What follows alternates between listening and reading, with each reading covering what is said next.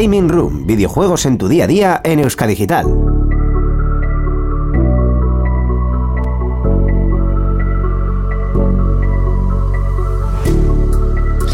Muy buenas, gamers.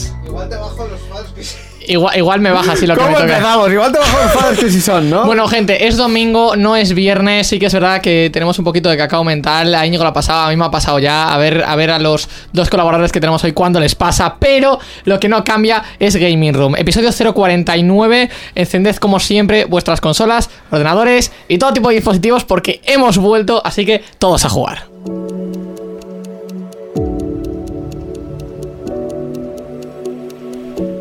Hoy tenemos eh, colaboradores muy guapos, muy precisos y que nos van a acompañar para comentar con nosotros noticias muy bonitas y muy importantes. En una de esas afirmaciones te voy a dar la razón. En una de esas vas a dar la razón. Pero, eh, como siempre, antes de mm, presentar a los colaboradores hay que hacer el gilipollas, ¿no? Vamos con el drop.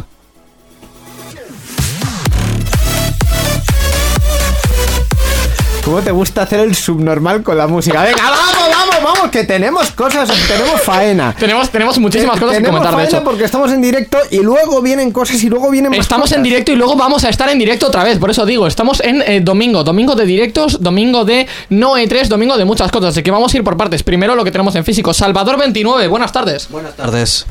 Igual te Íñigo, te Íñigo desmuteando todo. gente, Íñigo desmuteando gente es Jesucristo. Sí. Aparte de Salva tenemos también otro colaborador. Espera, que en este espera, caso- ¡Ah! que voy, que voy, que voy. Íñigo, que voy muy rápido, joder. Venga, dale. Aparte de Salva tenemos otro colaborador, en este caso por Skype. Bienvenido, Pablo. Hola, buenas tardes, chicos. Pablo, ¿qué haces tú aquí con nosotros? No sé, la verdad es que no lo sé. ¿De dónde vienes tú? Cuéntanos. Nosotros venimos de Alicante, bueno, nosotros. Vengo yo y el podcast que nosotros llevamos, el podcast New Player Podcast, lo llevamos tanto yo como mi amigo Juan y mi amigo Manu, que somos tres chicos de Alicante. Y ya está, poco más, hablamos de videojuegos. Estuve No, yo en el más. último programa, es la rehostia y de escucharlo. Eh, ¿Qué edición fue la última? ¿Qué número? Suerte que no lo sé. Y re- recuérdanos dónde podemos escucharos. Eh, nos podéis escuchar en Twitch, en Spotify, bueno, en Twitch en directo. Bueno, se supongo que se quedará resubido el directo.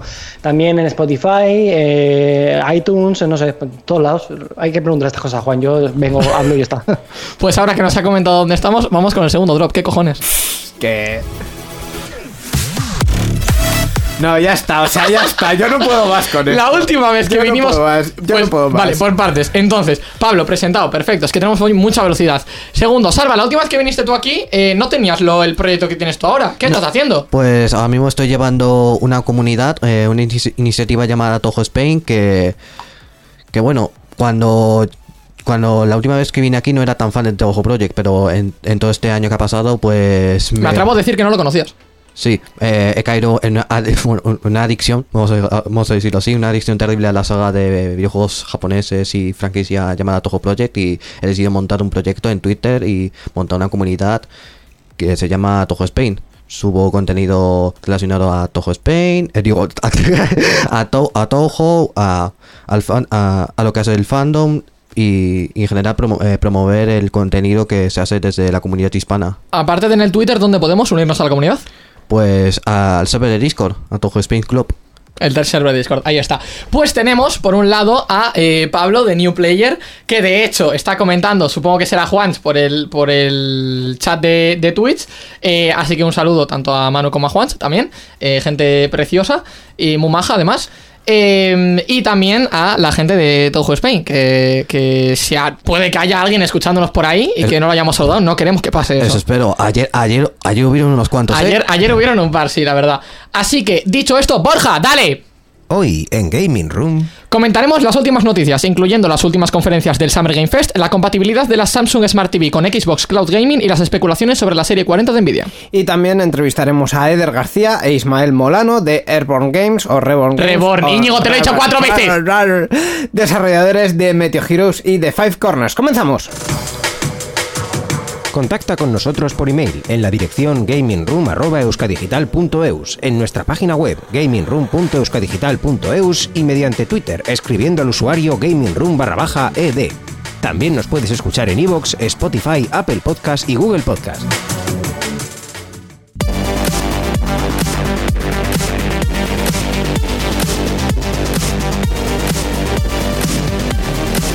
Para que se vea que en este programa no tenemos miedo al fracaso, tenía que decir una frase que no tendrá más de mm, probablemente Dos líneas. 20 palabras y he fallado en dos de las 20 palabras. Un 10% de ratio de fallo. Una disculpa Ole. a la gente de Reborn, eh, nos encantan sus juegos, era de Five Covens, que no Corners y, Meteo Heroes, ese y- sí. Y, ese y sí. el manco soy yo. Y siempre, el manco es manco Íñigo. soy yo. El, el manco es Íñigo porque, bueno, eh, palabrejas técnicas.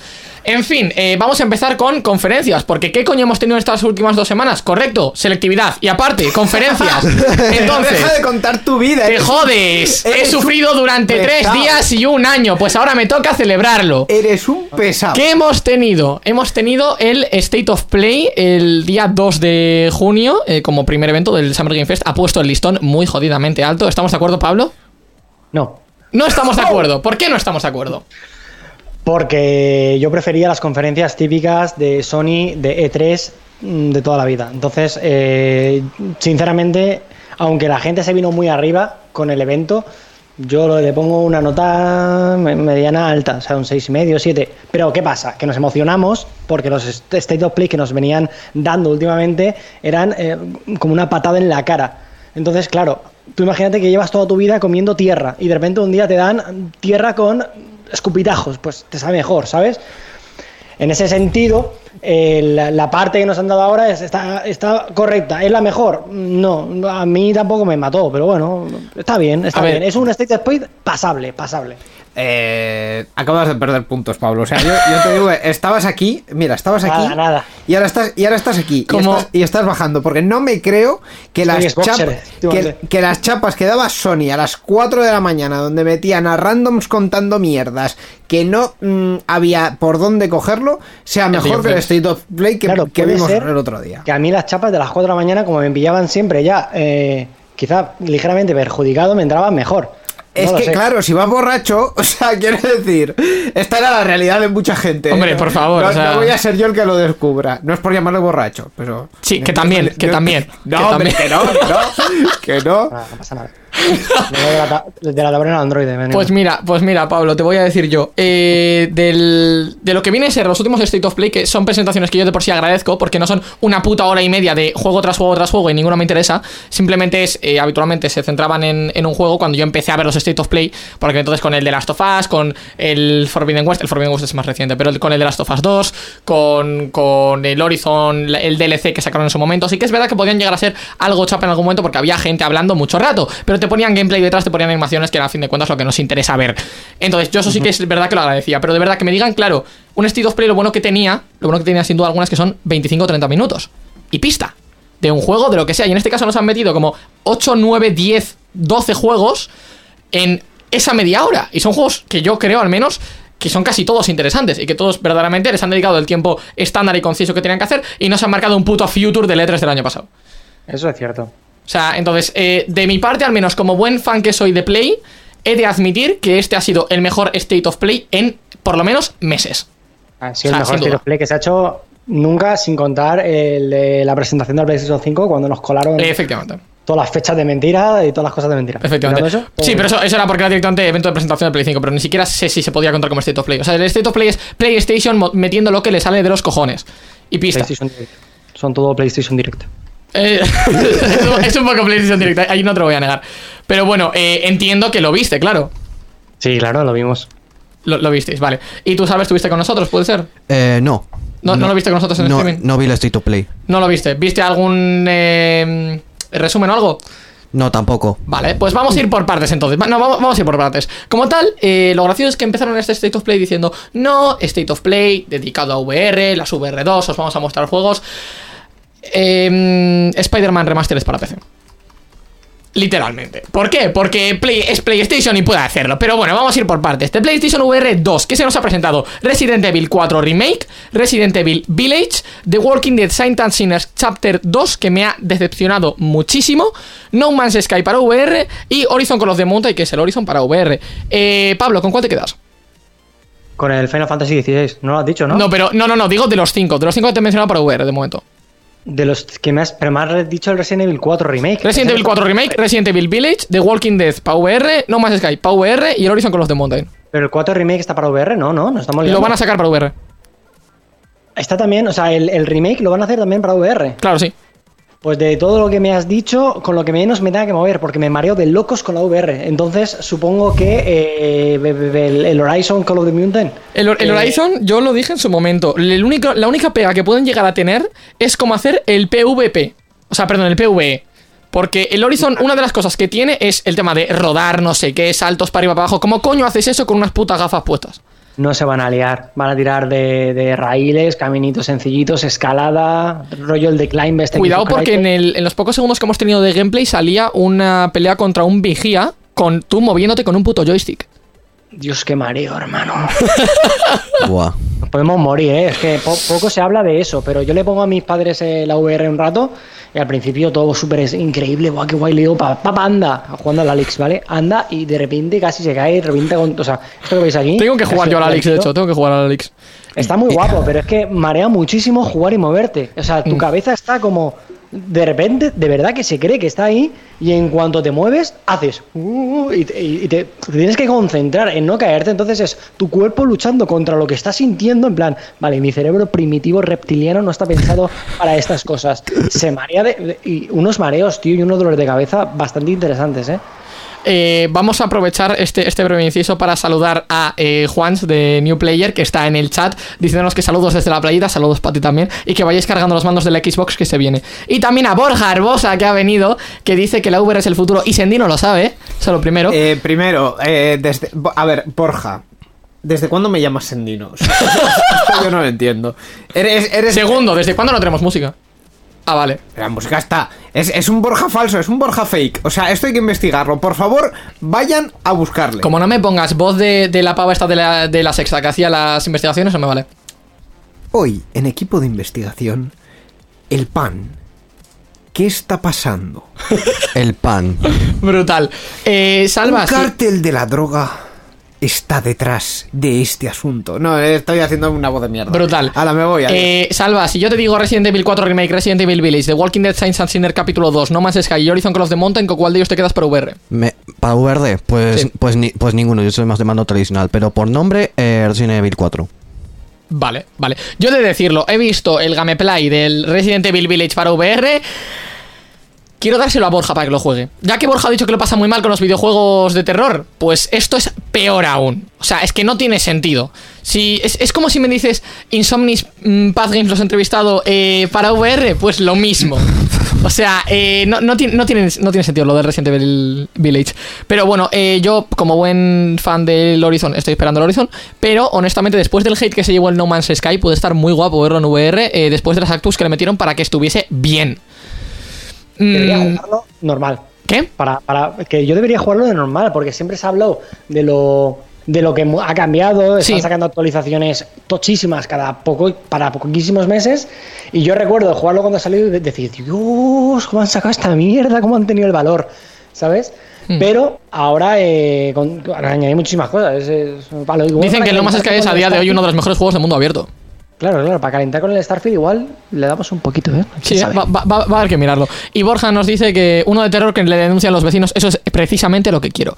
Eh, más allá de los juegos de VR, se nos ha presentado. Ah, perdón, me he dejado uno. Me he dejado uno porque han metido el Spider-Man Remastered para PC ahí, pero me he dejado uno. El jueguito del gato, el puto Stray, la obra maestra. O sea. eh, tengo de hecho, eh, dato curioso, mm, si mm, eh, sois de esta casa acá Euska Digital, eh, sabréis quién es Paola97, que vino a hacer un streaming de mm, figuritas, de pintura y demás. Paola va a haciendo, emitir. haciendo menciones de cosas que no se han emitido en Euskadi Digital. Si sí, a que se han emitido en mención- Euska Digital. No, Sí. se emitió en su canal. Bueno, pero se hizo host aquí. Me vale. Pe- Pero ya que vas a mencionar, pues menciona esto. Pues menciono, menciono el logo que lo hizo ella, de hecho. Eh, gracias, Paola, mención por aquí. Claro. Eh, Paola va a jugar el Stray el día de salida. Porque se lo, se lo ha precomprado ya. O sea, él tiene unas ganas importantes. Así que eh, apuntaoslo, porque lo vais a poder ver ahí de, en primicia. Eh, entonces, tenemos también el Spider-Man remasterizado para PC. Esto es un dato curioso que quiero hablar yo eh, contigo, Salva, pero específicamente contigo, Pablo. ¿Por qué? Porque eh, han cogido el Spider-Man tal cual, le han hecho un puto port y le han llamado remaster. ¿Qué opinas de esto? Técnicamente han cogido el remaster que hicieron para PlayStation 5 y lo han sacado para PC. Entonces, a mí me parece bien. Entonces es un port del remaster. Es un port del remaster. Bueno, ya, joder, ya llamamos port a todo, tío.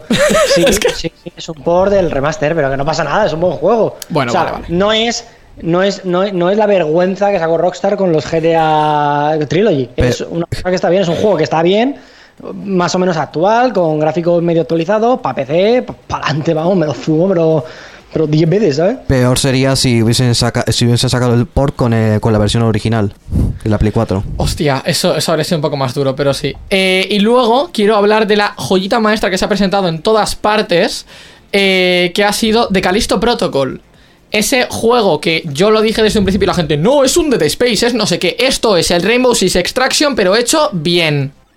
O sea, tal cual, lo siento. Es el Dead Space. Es el Dead Space, es el Dead Space. Lo siento, pero es un Extraction hecho bien. Y si, y si es un Dead Space, eso significa que el Extraction también es un Dead Space. Entonces, mm, me vale.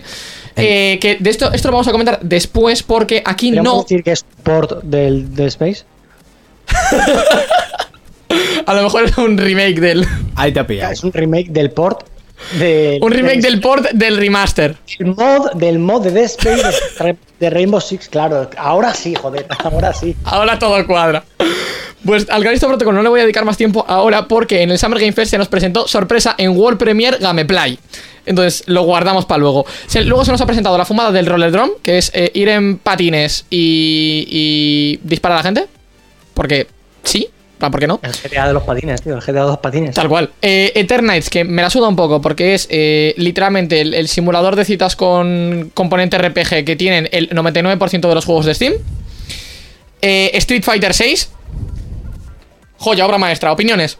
Eh, opiniones. Bueno, yo tengo más bien una pregunta. Y es, ¿cuán- eh, Capcom, ¿cuántas versiones de Street Fighter 6 eh, va a sacar?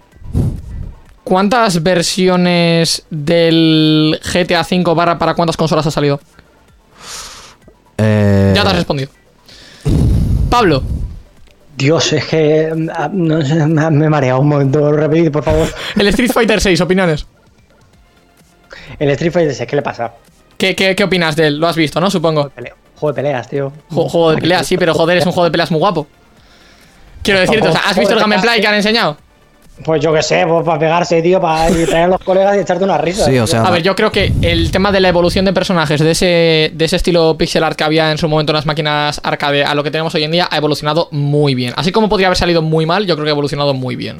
Creo que lo que más ganas le tengo es a la parte esta de rollo medio mundo abierto, medio. Lo que he mencionado antes, justo, tal cual. Literalmente, ¿eh? Es como, bro, eso antes no existía. O sea, What the fuck. Pero, Quizás pero- lo que más me llama la atención, porque al fin y al cabo un juego de mm, peleas es un juego de peleas, que sí. Obviamente está- habrá la gente súper fanática de los juegos de peleas que eh, te diga, mira, es que el netcode no sé qué, yo vale, tío, gracias. ¿Puedo jugar? eh, hasta que no probemos el juego, no sabremos si es bueno o es malo. En un juego de peleas, el- la jugabilidad lo es todo. Por favor, Todo. que esté en la Next Fest. Porfa, porfa, porfa, porfa, porfa, otra vez. Eh, luego, se nos han presentado dos juegos indie, el Tunic y el Season Letter to the Future, que honestamente están muy guapos. Son estilo, los dos, el género de videojuegos cozy, eh, que nos mencionó Aitor. Cada vez que mencione un puto videojuego que sea cozy, voy a mencionar a Aitor, lo siento, gente. Eh, el Tunic con esa vista isométrica, gráficos minimalistas simples, y el Season Letter to the Future, que es tipo, eso, una, una novela gráfica barra aventura narrativa, no sé diferenciarlos, lo siento, lo siento, Javi, tío. Em, pero bueno, ese, ese, ese género de, de videojuegos, básicamente. Y lo último que tenemos ya, ahora sí, ya que me has dicho que te hace ilusión, Pablo, para ti, todo tuyo, Final Fantasy XVI. ¿Qué tienes que decirnos? Eh, tengo muchas ganas, tío, tengo muchas ganas de Final Fantasy XVI. Me apetece, me apetece a muerte, veo los vídeos y me los veo siete veces. Las bandas sonoras me las voy a. La banda sonora es la hostia, la banda sonora es la cinco hostia. veces también. Y me apetece, me apetece meterme un poquito en un mundo de Final Fantasy, las cosas como son. Me, me entra ahora mismo. Lo que más me apetece es eh, jugarme el matrimonio con un Final Fantasy. Eh, ¿Qué Final Fantasy has jugado tú? Yo jugar he jugado el 6, he jugado el 7, 8, 9, 10, 13 lo empecé pero no lo acabé y el 15. ¿Salva? Tampoco, tampoco Eh, yo fácil. soy yo soy la antítesis, cero. Vale, pues eh, para una persona que no ha jugado, ¿tienes intención de jugar alguno? Sí, en un futuro. Vale, pues para una persona que tiene una que tiene intención de jugar alguno en un futuro y para una persona que quiere jugar alguno ya porque no sabe muy bien de qué va, ¿qué tienes que decirles? ¿Yo? Tú, a nosotros. Joder, qué agobio, tío. Eh, yo creo que deberíais jugar al 7, pero no el remake, el 7 del original. Después de jugar al 7, yo jugaría al 9. La cuestión es, métenos un poco en, en contexto. O sea, mm, ¿qué es Final Fantasy? Final Fantasy son juegos de rol japoneses que eh, desde el primero que sacaron hasta el 9, bueno, yo creo que fueron el, gran boom del juego de rol japonés, tanto en Occidente como en Oriente. En Oriente es cierto que tira mucho más eh, Dragon Quest, pero aquí en, en- Europa pues eh, lo juegan cuatro gatos. Bueno, con el último sí que lo juega más gente, pero ahora mismo no. Y creo que es una de las sagas de JRPGs que, teniendo la fama que tienen, más intentan innovar en cada uno de los juegos que sacan. Porque podrían simplemente haberse quedado en ese juego por turnos, con historia y demás, y siempre han intentado hacer cosas diferentes. Siempre han intentado hacer un poco la del Nintendo con la Wii. ¿Qué pasa? Que hay veces que les ha salido bien y veces que no les ha salido bien. Y quizá en los últimos años han tenido más tropiezos que aciertos. Pero también intentan hacer las cosas bien. Y en este Final Fantasy XVI han cogido al director, jefe, el encargado máximo de Final Fantasy XIV, que es eh, una, una vertiente del- de la saga principal, que es únicamente online, rollo World, World of Warcraft, no sé hablar. El WoW. El WoW. Y al final, la gente está súper contenta, todas las DLCs y todas las pasos de expansión tienen súper buenas notas. Y yo creo que la gente está muy emocionada. Y a mí, al fin y al cabo, es lo que me ha tirado por algo. Tengo un amigo que está muy enganchado a Final Fantasy XIV. Y cuando me dijo, tío, este Final Fantasy XVI lo hace este, lo quiero ya. Pues le tengo, le tengo ganitas, tío, le tengo ganitas. Las cosas como son. Además, necesito algún juego para jugar al Play 5 que no juega nada. Ah, ahí está, ahí está también. Eh, dato curioso, han comentado los de los de PlayStation que el PlayStation VR 2, que nosotros esperábamos que fuese tipo ya sí, bueno, porque el VR va a salir carísimo, no sé qué, no sé cuántos, va a salir mínimo con 20 juegos. Buen catálogo. Literalmente 20 juegos mínimo según salga. Los tienes, boom, toma, para ti. Hombre, ya, a ver. Quiero decirte, la gente esperaba que saliese con dos. O sea, literal, ¿eh? Que, que- que 20, no, no me fío nada de eso. Han dicho No que son fío 20. nada. Sí, sí, pero que 20, es que vamos a lo de siempre, es que que 20. Ah, claro, bueno, sí, también. De lanzamiento te vamos a sacar 25.000 juegos. Son todos una mierda, pues, vale, gracias. Bueno, bueno, si son 20 si los 20 juegos son una mierda, pues tenemos, tenemos 20 pisos papeles. 20 mierdas, claro. Ya está, ya está. Eh, vale, pues vamos a dejar el State of Play un poquito del lado y saltamos del 2 de junio al día 9 de junio. Eh, entonces, con esto, directamente vamos. Summer Game Fest, let's go.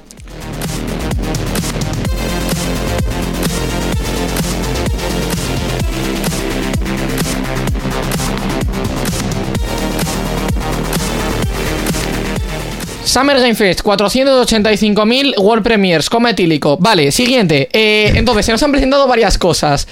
Muchas en general, entre ellas interesantes. Hay que decir, el Summer Game Fest ha sido un evento más que decente, Salva, concordarás conmigo. Sí, así, ah, por lo menos ha sido mejor que, que el del año pasado. Para lo que podía haber sido, la verdad. O sea, eh, ha sido una hora, una hora y media. Una hora y media larga, dos incluso, pero han sido de cosas verdaderamente interesantes. Eh, sí que es verdad que nos ha metido también chapilla de por medio, pero no pasa nada. Entonces, ¿qué se nos ha presentado? Por partes, tenemos gameplay del Street Fighter 6, que ahí sí que hemos podido ver, eh, sobre todo el tema del, del PvE, no tanto del, del, del tema del mundo abierto. Vamos a tener que esperar un poco para eso, Pablo, me da.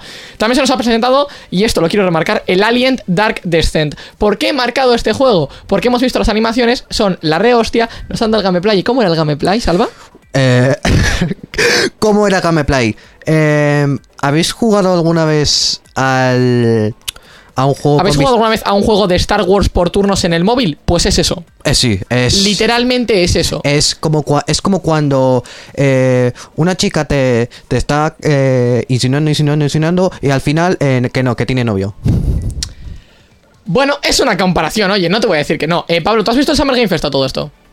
Sí, lo vi en directo. Vale, guay, guay. Eh, nosotros lo hemos visto medio directo, medio diferido. Eh, ¿Qué opinas tú del Alien, del gameplay del Alien? Que me- me- me- o sea, como nos han vendido la moto, ¿no? Parece una cosa. Te, ponen- te ponen un- te ponen unas animaciones de la hostia, tipo, sí, película y no sé qué, y luego te ponen un puto alien de mierda con una barra de vida. pero, que, pero que además el juego parece una cosa y, y al parecer es como un XCOM. Sí, sí, sí, ¿Cómo? sí, eh, era eso, era un XCOM, tío. tal cual. Hola, si a mí me parece bien que sea como un XCOM, pero dime desde el principio, o sea, ponme un, un- o sea, no me pongan ni un trailer. Es que estoy muy enfadado, es que estoy muy enfadado, estoy muy enfadado. Eh, estás casi igual de enfadado como la cantidad de veces que dijiste que el Pokémon Arceus tenía unos gráficos de mierda en el episodio de New Player. Casi, ¿eh? sí. Casi, equivalente. Nivel- y creo que lo dijiste como 80 veces en dos minutos. Es que, es que, es que estoy muy indignado con los, con los CGI. Yo entiendo que se, se hicieran CGIs y que se hicieran vídeos cuando, uno, el juego no está ni hecho, pero te lo tenemos que presentar en plan y vender a los accionistas. Eso me parece muy bien. Cuando tú tienes que. No sé si se escucha la moto. Vale. Eh, tienes que eh, vender un juego o tienes que vender una idea a los accionistas, a la peña que tiene que poner pasta. A mí eso me parece perfecto. Tú prepárate los CG que quieras, prepárate las fiestas que tú quieras. Pero si le tienes que enseñar el juego a los jugadores, hermano, que yo voy a jugarlo, no voy a ver una película. Ya, sí, sí, sí, completamente. Ponme, ponme juego, pero si a mí, mira, de verdad que me da igual el tipo de juego que sea. Que, que- que me pongas eh, un, un gameplay, a mí, mira, eh, un gameplay de la duración que sea, ve, tampoco tan larga como la que nos pusieron del Call of Duty, pero A eso, a eso te iba justo también. Se nos ha mencionado, voy a aprovechar para cogértelo. El Call of Duty Modern Warfare 2 nos han dado gameplay y sí que es verdad que se parece un jodido huevazo al último que nos han sacado del Modern Warfare. Pero al mismo tiempo yo creo que está bastante guapo porque te mete varias más opciones a la hora de, de lo que viene a ser un puto shooter. O sea, hay muchas animaciones y muchas cosas que las hemos visto muy claras, que eran un control C, control V más claro que puto FIFA, pero al mismo tiempo eh, nos han dado cosas también nuevas y que, que- que tienen buena pinta. Aparte, eh, lo que se puede hacer con un Call of Duty, ¿qué cojones es Call of Duty? O sea, suficiente con eso. Y ahora sí, lo que me interesa verdaderamente mencionar, Calisto Protocol Gameplay. O sea, eh, si esto es Dead Space, tengo que jugar a Dead Space. Eh, Y tengo que pasarlo muy mal con el puto Dead Space. yo, yo, yo también me, me apunto a eso. Me tengo, tengo que jugar Dead, Dead Space. ¿Has jugado Dead Space, Pablo? yo sí, de hecho lo tengo aquí en lo jugué en 360 y yo creo que lo jugué luego un poco más adelante en PC, pero en 360 seguro. ¿Lo has pasado mal? Es un juego... Bueno, se, se pasa mal, pero no tanto, ¿eh? O sea, es más tensión, miedo, meterte en el ambiente y demás que miedo en sí. Miedo en sí, o sea, no te imagines un juego de estos de miedo, de no tengo ningún tipo de poder, lo voy a pasar mal. No, es el típico juego en el que tú vas por una zona y, pues, tío, estás en una puta nave eh, alienígena, bueno, alienígena, tuya no, pero que hay cosas malas que te quieren matar, obviamente. Y tú tienes Yo, un arma, ejemplo, claro. Es lo bueno. En los juegos de, en los juegos de, de miedo tienes una linterna, aquí tienes un puto arma. Claro, y vas reventando y arrancando extremidades a la peña. Eso es gracioso. El tema, el tema de lo de las extremidades es muy gracioso porque es algo que yo al menos hacía bastante tiempo que no veía en ningún juego. Que es el tema de no, te dispara una pierna y entonces te vas arrastrando solo con una, te dispara la otra y te vas arrastrando por el suelo. Y claro, te dispara la cabeza ya te mato, pero te puedo disparar al brazo y que te quedes sin brazo también. O sea, está, está Es curioso. que ¿eh? fíjate lo que te digo. Hemos cambiado de generación de la 360 a la Play 4, de la Play 4 a la Play 5, y yo no he visto un salto de generación en ningún momento. Me dirá la gente, pero Pablo, ahora hay más eh, distancia de dibujado, ahora hay unos Ah, shaders ray tracing. Claro, muy bien, pero tú te pones el, el Cyberpunk 2077, por ejemplo, que tengo una ver bien, con una 380 y demás, te lo pone ray tracing, todo esto, tú te paras y se ve increíble, pero te empiezas a mover y el juego pierde totalmente el sentido, se te rompe esa, esa, esa aura mágica que se te está creando con esos gráficos tan increíbles. Y al final, yo no quiero unos gráficos tan increíbles. A mí, eh, más increíble que ir en el Minecraft, de- por ejemplo, y decir, "Va, me hago un puto agujero aquí, me monto una casa, eso es más next gen que si es de Cyberpunks. Por mucho ray tracing y por mucho que tenga. En Que fin, sí, Minecraft a RTX también. Claro, que para una imagen, para lo que tú quieras, para quedar increíble. Pero yo recuerdo el GTA 4 cuando lo vi en casa de un amigo, cuando se lo compró, de cómo iba corriendo y de repente se choca uno y se cae y yo y se me cayó los putos huevazos al suelo y sonó clac. Dije, no puede ser. ¿En qué año te estás plantando ahí? 2008. Claro, lógico. Lógica, lógica pura y dura. Yo, yo- Claro. yo- Venimos de, de- de- de- de- de querer dar un realismo en los juegos que se ha, se ha ido perdiendo porque Far Cry 2 de repente podías disparar una rama, la rama crecía y tú decías, guau, ¿qué cojones? A juegos de ahora que se ven increíbles, Lo único que buscan son gráficos, en verdad, no buscan jugabilidad. pero son de cartón piedra, claro, entonces al final nos, a mí me deja un sabor agridulce porque yo quiero que se vea bien y que se sienta bien. Red Dead Redemption 2 a mí me parece el juego más next gen que se ha hecho en los últimos años y es lo más next gen que he visto yo por encima de, por ejemplo, el Horizon, te lo pones ahora, el Forbidden West. Sí. Tú lo ves increíble, guapísimo, tal. Pero comparado con Red Dead Redemption 2 me falta pensar que esa persona está ahí. Ya. Entonces, para una imagen se ve súper guapo, pero cuando te pones a jugar, el personaje se mueve demasiado libre, demasiado tal. Al final me quita una sensación de que yo luego, yo en el Red Dead me pongo a andar, tío, y me paso una hora y media andando, andando, con los primáticos en la mano, mirando pájaros, porque es increíble. Pero sí que es verdad que el Forbidden tiene bastante salto lo que viene a ser de jugabilidad y de todo respecto al, Zero Dawn. El Zero Dawn es un juego, si no me equivoco, el 2016. Entonces por aquel entonces tampoco era lo más de lo más, pero sí que es verdad que respecto al apartado de gráficos y jugabilidad es bastante estándar. Entonces como tal yo creo que el Forbidden en vez de acercarse tanto a juegos de generación actual, se ha acercado más a vamos a crear un salto importante de cara al Horizon Zero Dawn. Y créeme que como buen fan del Horizon lo han conseguido. Lo han conseguido en ese sentido. Puede que sí que es verdad que no se acerque al nivel de realismo de, de inmersión que tiene el Red Dead. Eso no te lo voy a negar. Pero digamos que en la saga del Horizon el salto es muy, pero que muy notable. Eh, ahora, ahora que ha, eh, ha sacado el Red Dead, el Red Dead 2, eh, ese sí que es un buen ejemplo de lo que es jugabilidad en Next Gen, el detalle, la cantidad de cosas que puedes hacer. Eh, puedes, no sé, limpiar tu caballo, puedes... Es una locura, es una locura ese juego. Que, que luego no acompaña el esquema de misiones que lleva. Ah, eso era lo que te iba. Que tú me puedes decir que puedo limpiar el caballo, pero si tengo cuatro misiones repetidas de limpiar el caballo, que son misiones que me da la gente, pues no me sirve. Ah, no, eso ya, eso ya es otro tema, eso ya es otro tema. Claro, No, hombre, va en pack. La libertad que te dan luego a la hora de poder hacer las cosas. Es decir, que te digan, oye, captura este, y si no lo haces exactamente por el camino, por la línea que tiene Rockstar, que te la ha ampliado 5 metros para cada lado para que puedas correr, pero como literalmente te salgas de esos 5 metros, misión fallida. Dices, tío, Rockstar, por favor, o sea, no me voy a dar los gráficos del infierno y no poder yo mm, coger, dispararle a una comadreja que me he encontrado por la calle, lanzársela a la cabeza y cazarlo. Pero podré, poder cogerlo así si a mí me da la gana. Pues no, no quiere. Rockstar no me deja. Pues bueno, entonces e- esa, esa es la cosa, coño. Al, al mismo tiempo que tiene algo ultra bueno en ese sentido, también tiene el- la parte negativa. Eh, vamos a seguir comentando el tema del Summer Game Fest con el Witchfire, que, en su- que lo vimos y nos pareció bastante guay, que era el equivalente al de Witcher 3.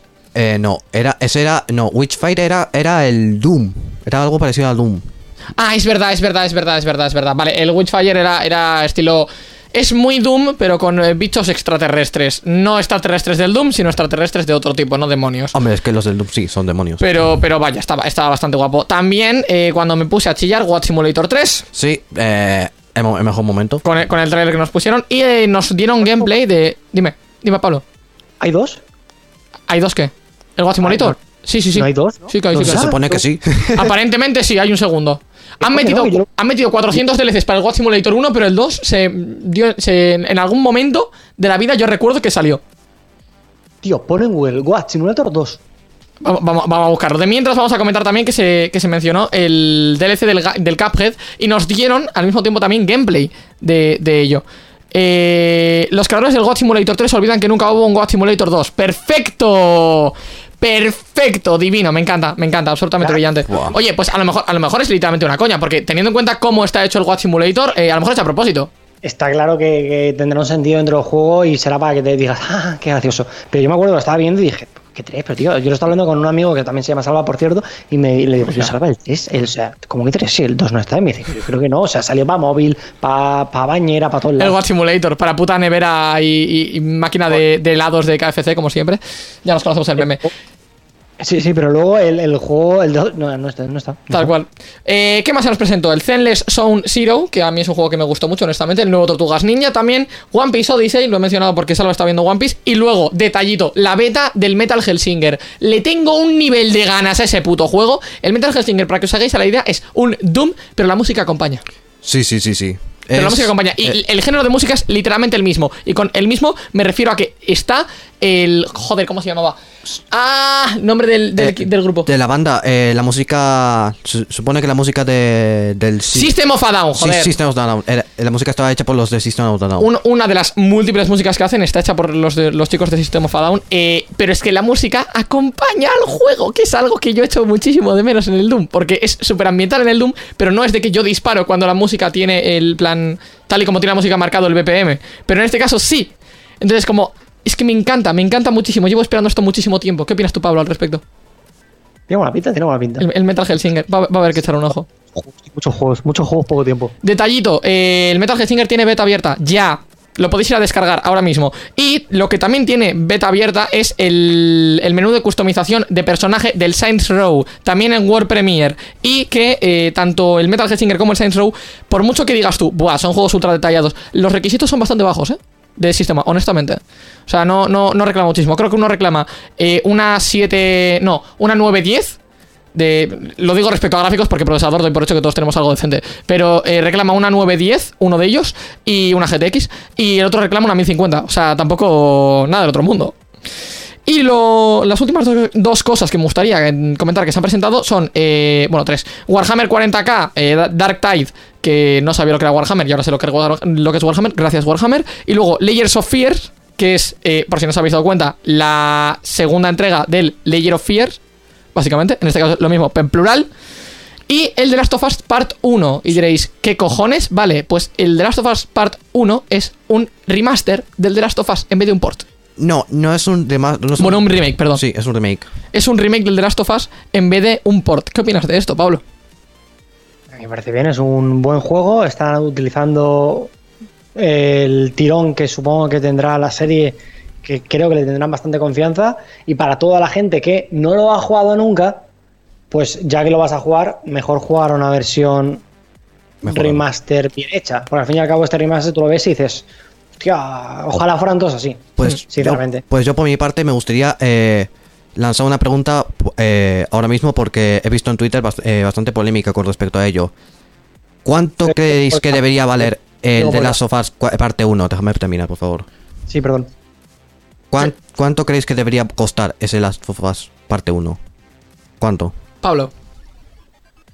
¿Cuánto debería costar? Mm, Entre 40 y 50, quizás, diría yo. Yo iba a decir 40, de hecho. ¿Salva? 40, es- 40 es un buen precio. Gente de Twitter, estáis tardando. Em, y dicho esto, Devolver Showcase.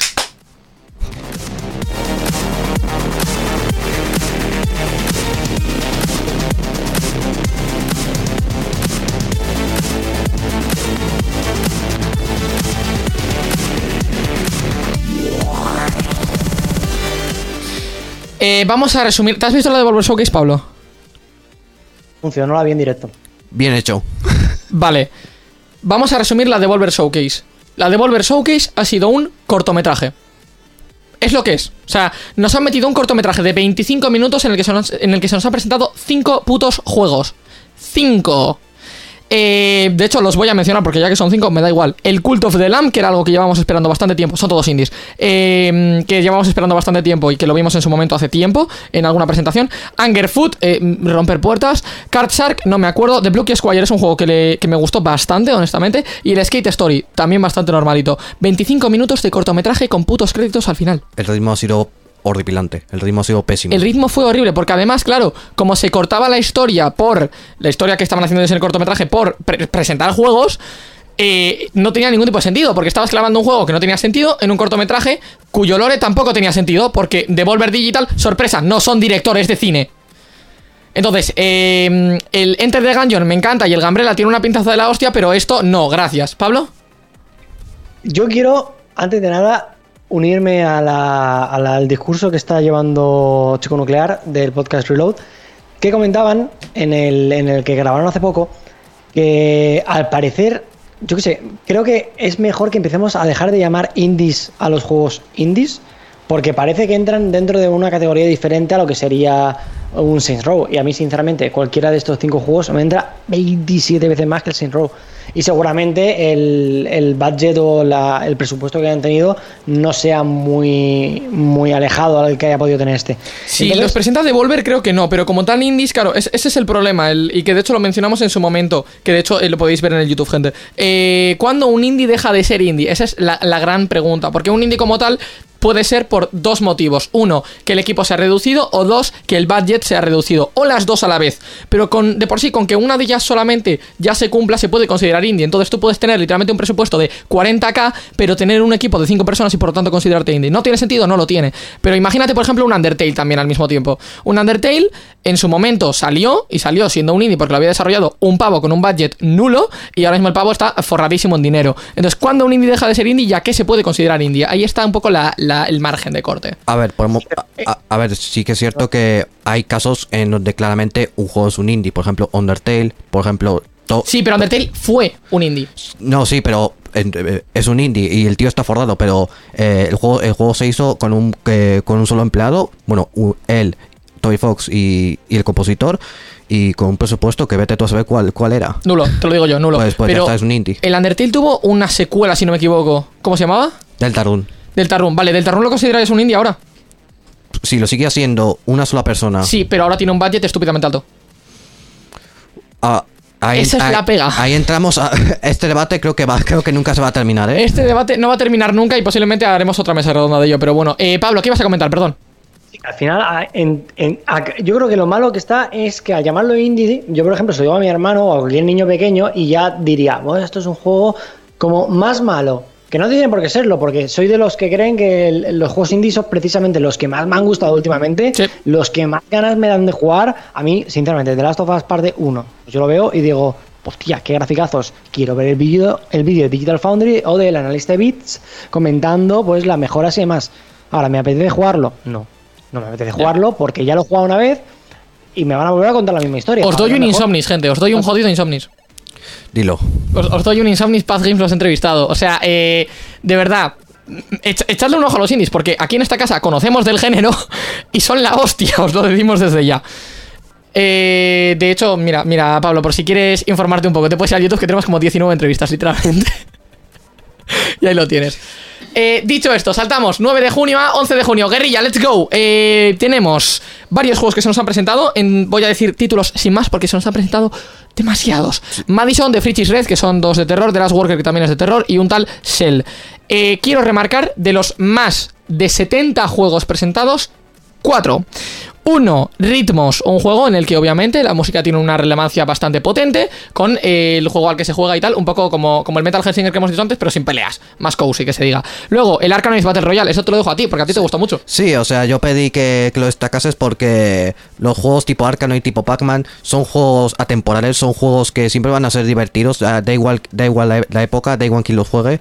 Son juegos que personalmente me gustan mucho porque eh, no, neces- no necesitas ser de un perfil concre- concreto para que te gusten. Lo puedes, eh, lo puede jugar el más tryhard como lo puede jugar tu abuelo de 80 años. Básicamente.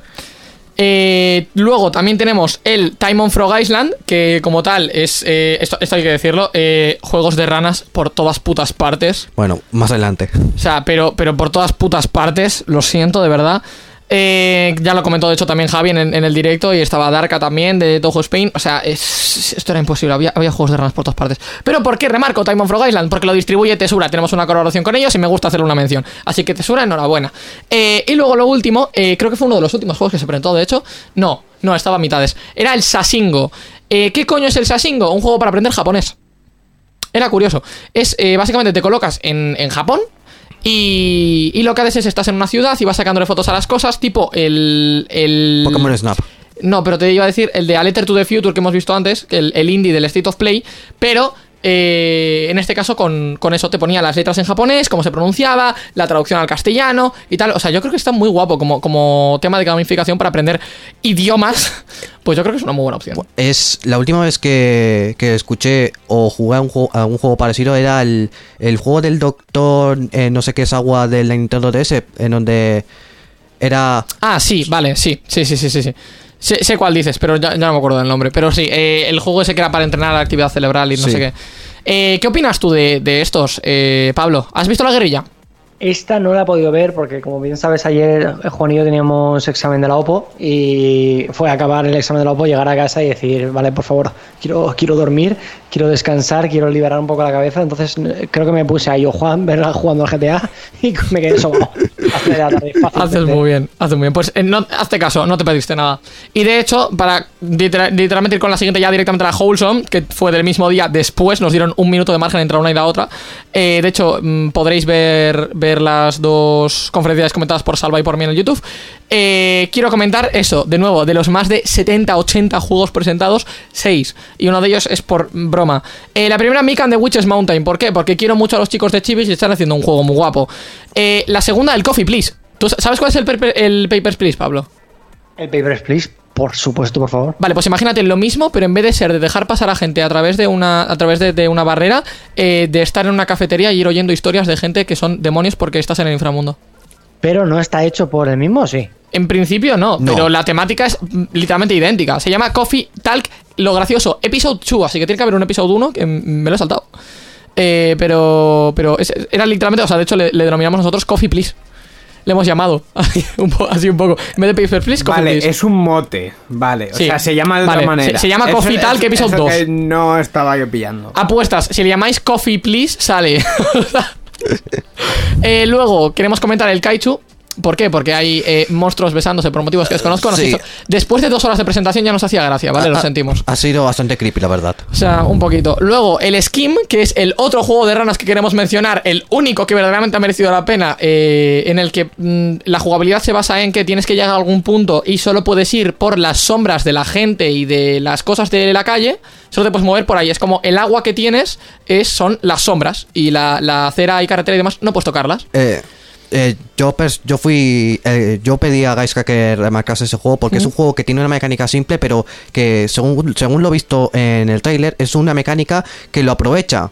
O sea, Sí, sí, sí, yo sí. creo que más importante que meter mecánicas nuevas o mecánicas así al multiplayer, yo creo que es mejor eh, centrarse en una mecánica o en pocas mecánicas y, y llevarla a la máxima potencia hasta donde puedas. Además de la paleta de colores que tiene, que lo aprovechan mucho, que son muy. eh, es, iba a decirte blanco-negro, pero es que ni siquiera es blanco, es un crema beige curioso y le da ese, ese toque también a un detalle antiguo, no sé por qué. Eh, luego tenemos también Coco Pasatras, que es gente que tengo apuntada para entrevistar y que tiene una demo, gente, por eso os interesa. Y Melatonin, que es el, único, el último juego que presentaron, que lo dice literalmente el puto nombre. Es un juego para que te entre sueño. Es un juego cozy, está hecho con esa idea. Eh, la música es relajante y tiene todo, está todo marcado en base a la música, en como el Metal Hellsinger, parecido, eh, y que tiene eso, varios, varios minijuegos. Eh, el tema de que esté mm, eh, sincronizado los juegos con la música, pues está hecho lógicamente para calmar y para demás. Eh, ¿Alguno de los que acabo de mencionar que te interese, Pablo? Que hayas dicho, coño, pues este, oye, me ha, me destacado. ¿El Terranil lo enseñaron también? El Terranil, me jura- juraría que sí. No sé, pero es que vimos tantos que ya no sé Que a decirte. mí el Terranil sí que llegué a jugar un poco a una demo que sacaron hace un tiempo. ¿De qué va? Es un juego, eh, que no sé cómo decirlo, es una especie de eh, RTS, pero en vez de llevar tropas, tienes que ir montando como una especie de, de zona que sea sostenible, eh, mediante, poniendo agua, Ah, poniendo... vale. El que Sí, vimos, el que sí, vimos que sí. dijimos, pones un ventilador en medio del desierto y sale hierba. O sea, Ese Sí, sí, ese sí, sí, sí, lo vimos, lo vimos, lo vimos, lo vimos, lo vimos. Oye, como. A, a mí esas tonterías me gustan mucho. Sí, sí, sí, eh. Y completamente. te pones eso. literalmente un- Tranquilamente, de chill, con un cafetito por la tarde y oh my god. Lit- literalmente ese, ese día murió el mundo del gaming para nosotros. L- Literalmente. eh, fue- era, era bastante XD, pero oye, o sea, es que hacía mucha gracia. Yo me empecé a descojonar según lo vi, ten- tienes que decirlo. Sí, o Yo me empecé a descojonar. o sea- Fue modo, pones un ventilador en el desierto y sale hierba. O sea, el, el, el- la presentación ha sido terrorífica. Hizo que se llama Wilson. Pero de ritmo no nos podemos quejar. De, al ritmo fue a toda hostia, eh, que es algo que se agradece después de la puta Devolver. Eh, dicho Creo esto, que veremos esta tarde luego para Xbox, ¿eh? ¿eh? Que yo creo que es algo, y ya para unir tú con el siguiente tema, que, hablaremos, que veremos en la conferencia de Xbox. A ver, miedito, miedito, miedito. Pero bueno, la conclusión de las últimas dos presentaciones que son los que quiero comentar, la, de, la del 11 de junio, que si estáis viendo esto en Twitch fue ayer, eh, son ranas por todas partes y presentaciones muy largas con mucho contenido que, mm, por desgracia, no la mayoría llama la atención. O sea, de, de cosa de 70 juegos hemos sacado 5 y de 80 hemos sacado 6.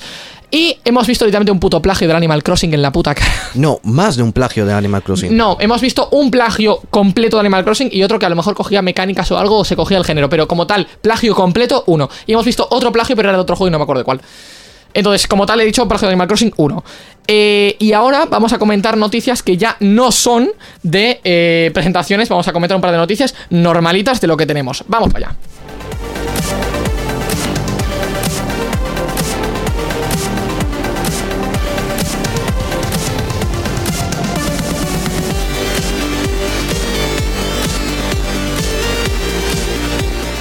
Vamos a comentar que el 30 de junio, que está aquí al lado, eh, Xbox Cloud Gaming va a llegar a las Smart TV de Samsung. Esto, esto es eh, un poquito sorpresa, creo, para, para todos. Sí. El servicio también llegará a los monitores de Samsung Gaming Hub y va a estar disponible de primeras en 26 países. Cualquier mando que se conecte por Bluetooth va a ser compatible con el sistema Bluetooth, ¿eh?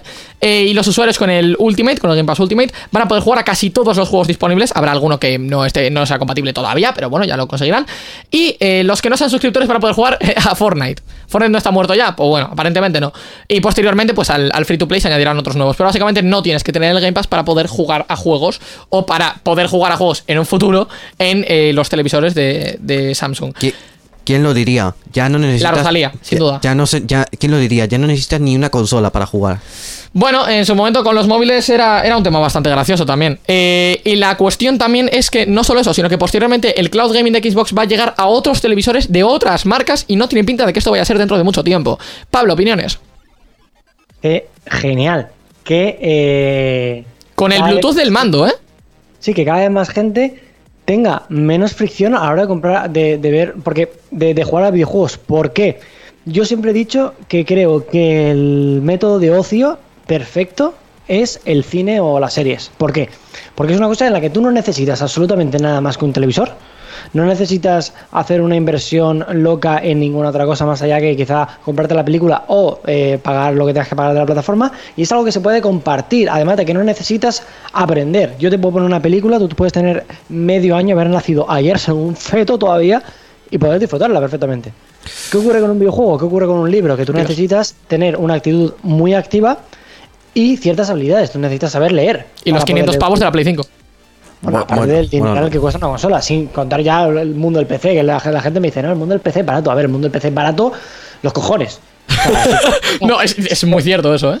Claro, o sea, para hacerte si un ordenador bueno para poder jugar a los juegos de hoy en día, hostia, ¿eh? Claro, a ver, que sí, que siempre puedes comprarte el ordenador súper en casa, pero me refiero, si tú eres pecero, eres pecero y te compras la puta 380 y no te compras la 390 porque te echa la mujer de casa. Sí. Las cosas como son. O te compras las dos y mm, te gastas 16.000 euros de luz todos los meses. Que que me pasa a mí. Entonces, al final, no es barato el mundo del PC, porque tú quieres estar actualizado. Tú te compras la 380 y ahora dentro de en septiembre sale la 480, la 490 y me pongo a sacar cálculos de, bueno, pues si gana tanto, tanto, me la compro. Y al final eh, te gastas muchísimo dinero. La- las cosas como son, que no pasa nada porque es eh, como al que le gusta eh, la guitarra si se compra 16. Bien, me parece correcto. Mira, te Pero dice. Juans que eso es la freidora de aire.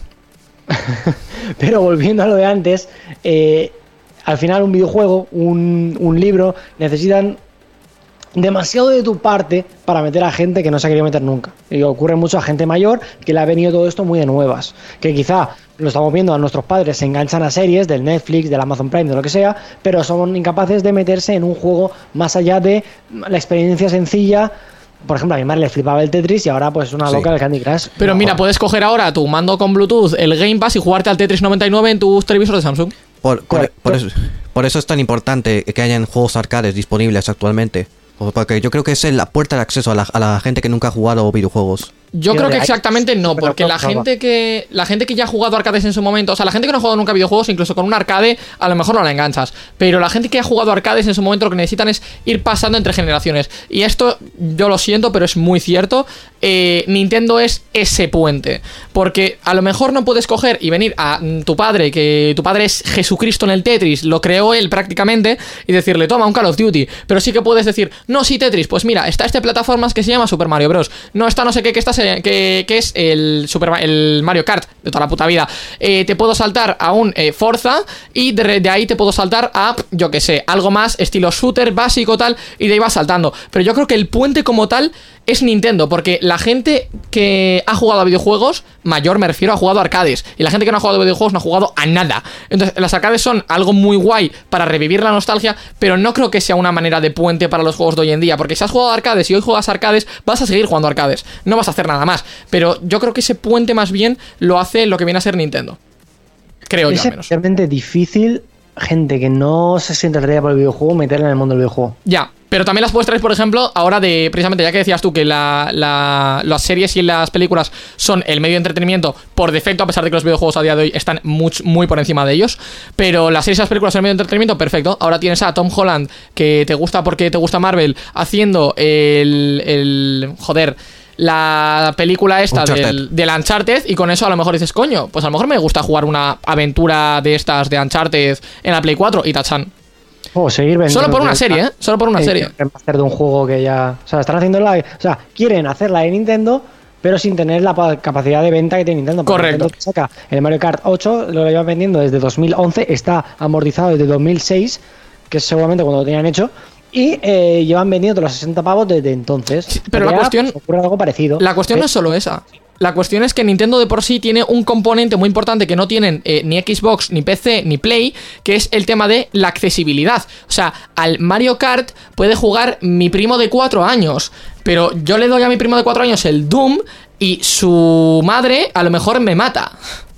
Hombre, claro, la cárcel, tío. Que, que sí, bueno, que vamos a, que vamos a poner a nuestras abuelas a jugar al Dead Ring.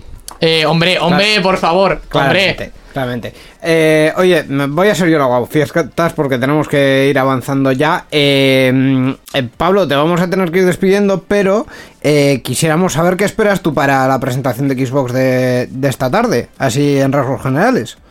Bueno, no sé si habéis visto que estos días. eh, Están diciendo un- que va a salir Kojima. Un, claro, hay un, un, un, un, un tuitero, tuitero, iba a decir twitchero, se me va la puta cabeza.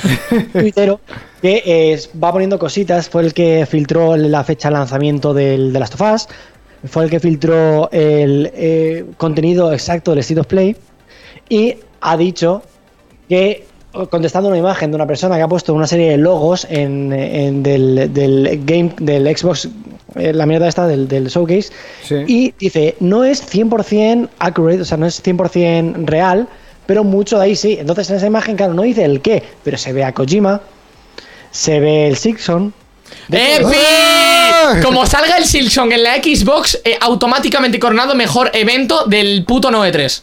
Claro, es que ahora mismo Microsoft lo tiene fácil, porque el State of Play, sin estar mal, sin estar mal, no es una conferencia de tres gorda. El Summer Game Fest, aunque vosotros decís que está bien, fue una puta mierda. A ver, yo honestamente, Bueno, vale, bueno, bueno, o sea, bueno. a ver, no te voy a decir que fuese el mejor evento de todos, pero comparado con Devolver, Guerrilla y Wholesome, fue lo mejor de las cuatro. Ah, Hay que, hay que mirar un poco las cosas con perspectiva, ¿vale? Comparando con el State of Play, eh, mm, sí, el, el Summer Game Fest fue una mierda porque pusieron relleno por todas partes. Pero comparado con Devolver, Guerrilla y Wholesome, fue lo mejor de las cuatro, sin duda. Sin duda. Bueno, bueno, podemos matarnos a navajazos en la calle si queréis. Es para eso. Que te rajo, pibe. Esperamos que esta conferencia de Xbox, yo para empezar ya voy contento porque sé que 100% voy a ver eh, Starfield, que es a lo que yo he venido. Y a Kojima. Que lo de Kojima si no sale, me da igual. O sea, me jodería que no saliese Starfield, pero claro, ya lo han confirmado. El, el- el- el evento es una bolita de Xbox en, en el universo, o sea, por favor. Entonces, con eso yo me voy a quedar tranquilo. Pero es que además, por lo que parece, que pueden llegar a presentar, ya si sale Kojima, yo creo sinceramente que hay un atentado contra Kojima y algún Sonyer va y lo mata. No, por favor, no, por Madre favor, mía. no, por favor. O por rumores, han empezado a hacer ya el típico eh, change.org de Kojima, eh, hijo de puta, ladrón, chaquetero. O sea, los sonidos están loquísimos, Madre. gente que está fatal, de la cabeza. Todos. A ver, miedito, miedito. bueno, miedito. esperemos que no haya ningún atentado contra, contra Claro, sí. Kojima. Est- estos Pero piperos. vamos, lo que, sí que quiero- lo que sí que confío yo es que el Silkson, si lo presenta, va a ser increíble. Porque estaba la gente un poco, madre mía, Xbox. Llevamos la- esperando el Silksong cuatro años. Todo, no van a tener nada para este año. Como salga el puto Silson y digan Game Pass día 1, es el, el Phil Spencer bajándose los pantalones, sacándose la anaconda y empezando, bueno, ¿qué pasa por aquí? Literalmente, literal- literalmente sí. O sea, miedito. Porque como, como salga el puto Silksong, nos ponemos a chillar yo el primero. Y si, y si no, pues eh, ir preparando el maquillaje de payaso. También es verdad, también es verdad. Gente de Twitter, id preparando el maquillaje de payaso. Eh, así que, dicho esto. ¿eh? Perdón, sí, sí. Nada, finaliza, déjame, cállame. Pues nada, dicho esto, Pablo, muchas gracias por estar con nosotros. Te esperamos en, el, en la emisión del, Xbox y esperamos verte por aquí muy pronto. Nada, un placer, chicos. Un abrazo.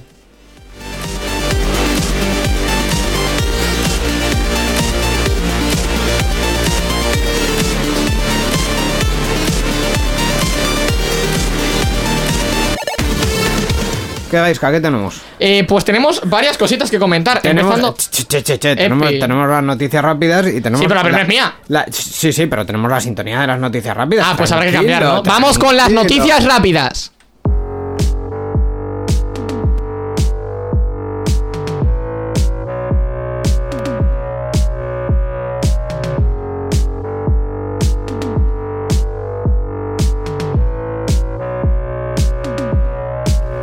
Tenemos rumores de la serie 40 de las RTX, que aparentemente llegaría el Q3 de 2022. Eh, para que os hagáis la idea, las series 20 y 30 se lanzaron en septiembre de 2018 y 20 respectivamente. El lanzamiento llegaría para liderar sobre la nueva serie de Intel Arc y las gráficas de AMD.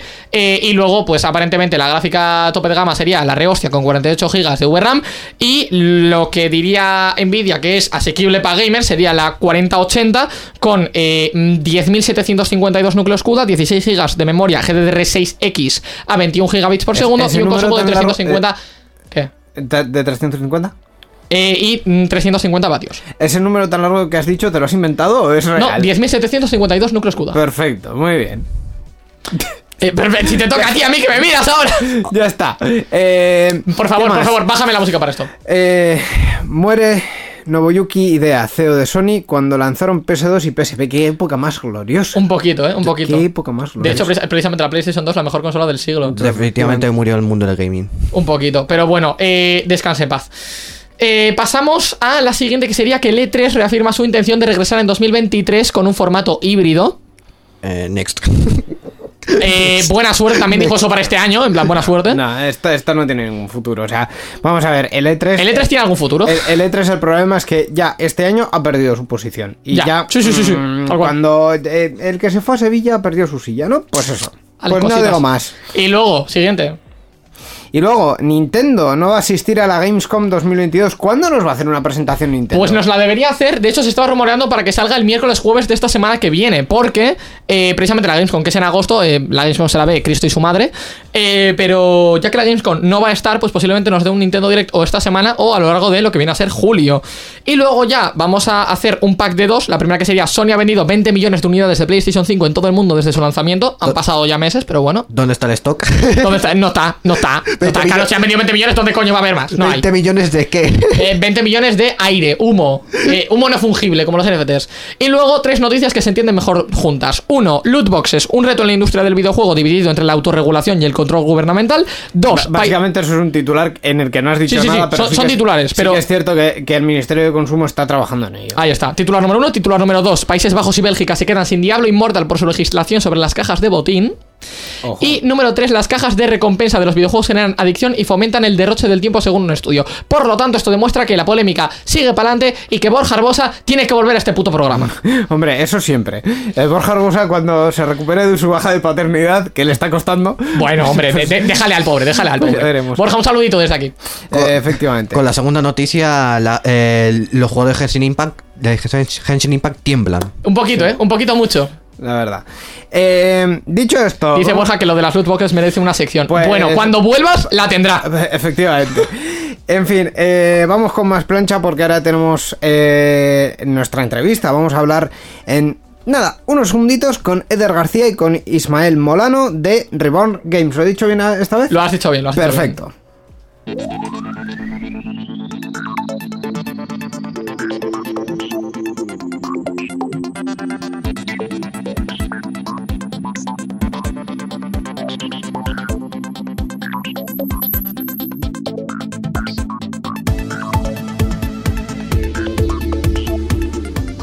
En esta ocasión os traemos a esta casa a otro estudio de la iniciativa con la que colaboramos, PlayStation Talents, y que además proviene de nuestra misma tierra por primera vez. Eh, Reborn Games es un estudio de videojuegos indie de Bilbao y son los responsables de Meteo Heroes y The Five Covens, siendo el primero de ellos su videojuego más reciente. Para hablarnos del estudio, los juegos, su, trayectoria, perdón, y demás, están hoy con nosotros Eder García e Ismael Molano, artista 3D y programador respectivamente de Reborn. Buenas tardes, chicos. Hola, buenas Hola, tardes. buenas tardes. Eh, para empezar vamos a centrarnos un poco en lo que viene a ser Reborn, porque ya que tenemos dos juegos para comentar sobre jugabilidad y demás, pues luego ya les haremos secciones propias.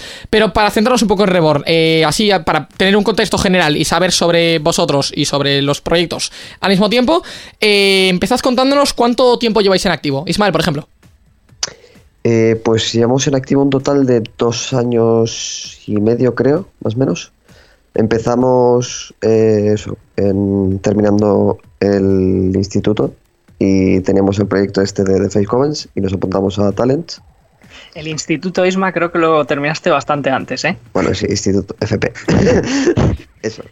Éramos compañeros de clase y en el último año, en el último año de estudios, eh, empezamos a hacer como, como proyecto, ¿no? Un- una pequeña demo, una pequeña demo de un juego y vimos que existía la posibilidad de, de aplicar al programa PlayStation Talents con esa demo y, y tuvimos que ir a Madrid y presentarla y defenderla y nos seleccionaron para la edición de 2020 de, de PlayStation Talents. Y esa pequeña demo que empezamos como, como compañeros de clase terminó convirtiéndose en The Five Covens, el primer juego que publicamos en febrero de 2021. si Pero no ¿en, cu- en recuerdo cuántos meses preparasteis la demo? Nada, la demo fue una cosa de mm, dos meses, tres meses Ya. y el desarrollo, o sea, el juego estuvo publicado en, en la PlayStation Store en 10 meses. Joder. Eh, para, hacer, para ser dos personas de estudio, un poquito velocidad de fuego, ¿eh? Somos cuatro en total. Hay dos compañeros que no, que no están aquí. Sí, sí. Coméntanos quiénes son, ya de paso. Aitor Arteche, que también hace arte 3D, igual que yo, y Unai Aranaga, que es programador, igual que Isma. Perfecto. Eh, de hecho, dato curioso, juraría que con Unai tuve la suerte de hablar en eh, la Euskal Encounter del año pasado, Seguro Creo. que sí. porque Sí, sí, dio una charla sí. con John Cortázar, Eso es. puede ser, pero sí que es verdad que The Five Cowens como proyecto, y esto es lo que más os va a sorprender de todo, eh, lo conocimos en la Fan Heroes de 2019, Ah, bien. en diciembre, cuando, cuando nosotros también éramos unos novatillos por, por aquel entonces, fuimos ahí a entrevistar todo Cristo y conocimos, conocimos The Five Cowens. Eh, como, como dato curioso. Eh, ¿A qué ferias más habéis asistido, ya que hablábamos de la, de la Fan Series? Oh, pues tuvimos mala suerte. Tuvimos mala suerte porque COVID. entramos, entramos en el Games Camp. Exacto, nosotros nos seleccionaron para la edición de Games Camp del año 2020 y al de una semana o así de entrar en la oficina eh, empezó la, pan- eh, la pandemia y, y estuvimos confinados. Tuvimos suerte y unos cuantos meses después, con todo este rollo de la desescalada y demás, pudimos empezar a ir a la oficina otra vez, pero al principio fue un poco jaleo, la verdad. Mm. Eh, entonces, eh, The Five Cowens, dos meses para una idea principal y diez meses para el lanzamiento de, de producto con, con un equipo de cuatro personas. Eso es. ¿Y cómo se ha, cómo se ha ido con, con Meteo Heroes? Pues eh, después del lanzamiento de Five Covens, como tú bien has dicho, eh, nos ofrecieron desde la editora, la editora que nos, que nos ayudó a publicar el primer, el primer título, que es Gamera Nest, nos ofreció la posibilidad de entrar a colaborar con ellos en proyectos por encargo. Y, y, ace- y, bueno, aceptamos de, de buen grado porque veníamos con el ritmo ya cogido de, nuestro primer proyecto y teníamos ganas de seguir aprendiendo y seguir teniendo oportunidades. Y de esas colaboraciones salió Meteo Heroes. Eh, Meteo Heroes fue el primer proyecto que nosotros desarrollamos íntegramente por encargo. Y creo que lo hicimos, empezamos como en fe- marzo, marzo 2021, Isma. Sí, marzo. Y para septiembre estaba acabado. Joder. Os lo prometo, no he visto un estudio con mayor velocidad, ¿eh? Os lo digo muy en serio. Sí, sí, sí. O sea, para septiembre estaba acabado y el- en febrero se publicó. Porque una vez que una vez que terminas el proyecto ya sabes que hay que pasar certificación, Sí. QA, el, P- el PEGI, eh, hay que... Los la- controles de calidad y todas esas Sí, cosas. todo eso. el equipo de marketing lo revisa un poco para ver ciertas cosas y, y probar acciones de posicionamiento y demás. Pero sí, sí, y luego, bueno, luego si quieres podemos hablar del proyecto con el que hemos estado trabajando este otro año entero también. Ah, mira, mira, lo tengo, lo tengo pensado para después. Ahí ya puedo, ya puedo ir poniendo exclusivas en el título. Exclusiva. Sí, sí. Em, Isma, coméntame, ¿cómo se ha ido la iniciativa Talents con, con vuestro proyecto como tal, con The Five Cowens? Con The Five Covens. Hmm. Eh, sí, a ver, con The Five Covens eh, nosotros éramos los novatillos. eh, no teníamos mucha idea de hacer videojuegos. Entonces, bueno, eh, técnicamente nos ayudaron bastante. eh, sobre todo eh, Manu, que es una persona que nos ha ayudado en todo el tema técnico de PlayStation. En tema de kit, entrar a DevNet, que bueno, que es como un foro de PlayStation donde están todas las guías y tal. Entonces, con PlayStation Talents te ayuda mucho a hacer tu primer videojuego y cómo es publicar en una en consola, que no es lo mismo que publicar en Steam, que Hmm. en Steam pues puede publicar más o menos cualquiera. Y que el, el tema de Talents, ya que me habéis comentado que, que con Meto Heroes fue más una colaboración con Gamera Nest, en. en perdón, en Meto Heroes, eh, ¿cómo, ha, ¿cómo se ha ido, digamos, ese apoyo de Talents? ¿Lo habéis notado más? ¿Ha sido más reducido? ¿Ha sido más un segundo plano? Los proyectos que hemos estado haciendo con, con, con Gameranet, eh, en principio entran todos dentro de lo que sería el paraguas de PlayStation Talents. Eh, es decir, que todos se, pro- se publican eh, posteriormente con, con ese sello, ¿no? Digamos. Eh, entonces, eso implica que en todo momento nosotros pues tenemos cierta, cierto asesoramiento y cierto soporte y con el equipo de Talents acceso a los kits de desarrollo de PlayStation y, y bueno, la verdad es que la verdad es que es una ayuda enorme, es una ayuda enorme porque, porque para nosotros que somos de Bilbao y no tenemos un... No, es algo que lo tengamos tan a mano quizás como alguien que es de Madrid, ¿no? O, Pues es una ayuda enorme porque, porque tú al principio cuando empiezas en esta profesión pues eh, es la jungla, ¿no? O sea, no tienes un juego que es la cosa más humilde del mundo que has hecho con tus compañeros y empiezas a buscar tus primeros proyectos con los que hacer dinero y, y Talents para nosotros ha supuesto un empujón eh, enorme y, y una manera una manera de empezar a hacer esto viable económicamente. Claro, a fin de cuentas, a pesar de tener el tema de, de los estudios y demás en Samba, creo que es, eh, a fin de cuentas, Talents está más posicionado en Madrid. En de- aquí en Bilbao está en Está en Deusto, Deusto. dentro de En la dentro de la Universidad de Deusto, sí. Mm. Ah, amigo. Es verdad, es verdad, fíjate. Yo tenía, tenía la esta de que estaba delante del edificio de Samba. Eh, que eso es Beaz, creo. Creo que. Íñigo, confírmame. Yo tenía la idea de que PlayStation Talents estaba, había gente que estaba en las oficinas de Beaz que están en, en Esa mamá delante, delante del de Pozas, estadio. Tampoco, Ese tampoco fue-. Pero es- Creo que era sí. la última, o sea, anteriormente estuvo allí. Estuvo allí, creo, y, y desde hace dos, tres años está, está Sí. dentro, de la, dentro de la incubadora de empresas del edificio de ingeniería de la Universidad de Deusto. Pues te agradezco de verdad la info porque, porque no tenía ni idea. Y yo seguiría diciendo que Samba, así que te lo agradezco. Vamos a. eh, Como veis, estamos haciendo saltos constantemente, así que creo que vamos a seguir en esa, en esa temática. Eh, vamos a volver a Five Cowens. Eh, contando sobre la trama de Five Cowens.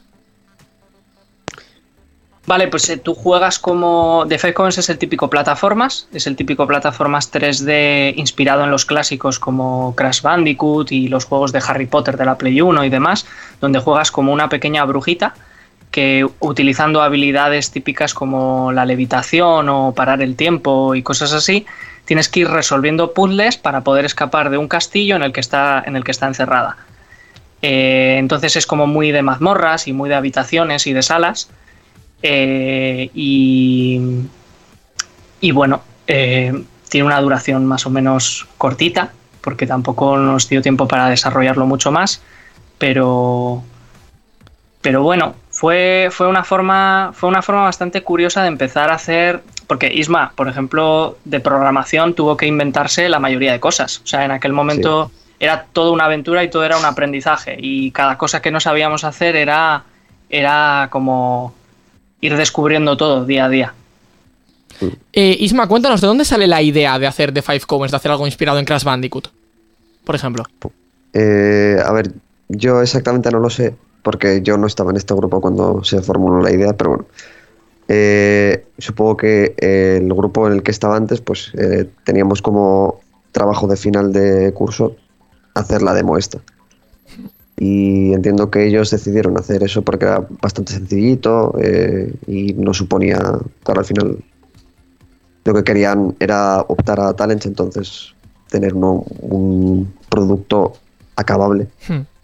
Eder, tiempo, pues, idea. vimos que el planteamiento era asequible, sobre todo eh, lo, lo que dice Isma es que, es que cuando, cuando empezamos el proyecto eh, eh, él todavía no estaba con nosotros porque, porque se unió posteriormente, una vez que ya entramos a PlayStation Talents. Eso es. Pero, pero sí, la idea original nació, nació de un brainstorming, el típico brainstorming que puedes hacer con tus compañeros en clase eh, y todo el mundo aporta ideas y se va, se va juntando un poco lo que más, lo que más gusta. Y, y el- lo de la, la idea del personaje de la brujita salió muy pronto porque, porque todos teníamos claro que queríamos tirar por ese, por ese estilo, ¿no? por esa, ese plataformas clásico de, la, de los primeros plataformas que recordamos todos de haber jugado en la infancia y demás. Hmm. Y la estética de lo de la brujita y el castillo y las mazmorras y que tenías que hacer puzzles para escapar, o sea, todo eso lo teníamos más o menos estructurado ya desde el principio. Hmm. Y en el tema de Meteo Heroes, entiendo, Isma, que tú ya, ya estabas para aquel entonces. Sí, sí, sí, sí. Eh, cuéntanos sobre la trama de Meteo Heroes. Pues a ver, Meto Heroes eh, es un juego basado en una serie de televisión italiana que bueno que hace poco lo adquirió Clan, pero eh, antes era italiana. Ya decía yo El que no me sonaba es- de cuando yo era pequeño, fíjate. Ya, Ya. decía yo. Eh, el caso es que son unos niños que tienen superpoderes y la trama va en que tienen que salvar el mundo de la contaminación y este tipo de cosas que está sucediendo hoy día básicamente. Entonces son como los salvadores del planeta. Y el- en el juego eh, hay diferentes localizaciones del mundo real en el que vas con, un, un- un- con dos Metal Heroes y tienes que hacer algo. Eh, por ejemplo, está el, la Roma y tienes que hacer algo para salvar Roma. Y tienes sus plataformas y vas en scroll lateral.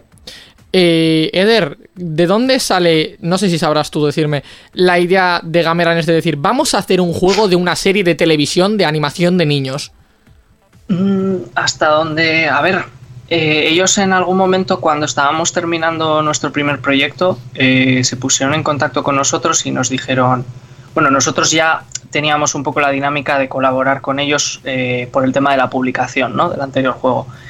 Y en algún momento se pusieron en contacto con nosotros y nos dijeron, oye, ¿y si os damos un juego por encargo?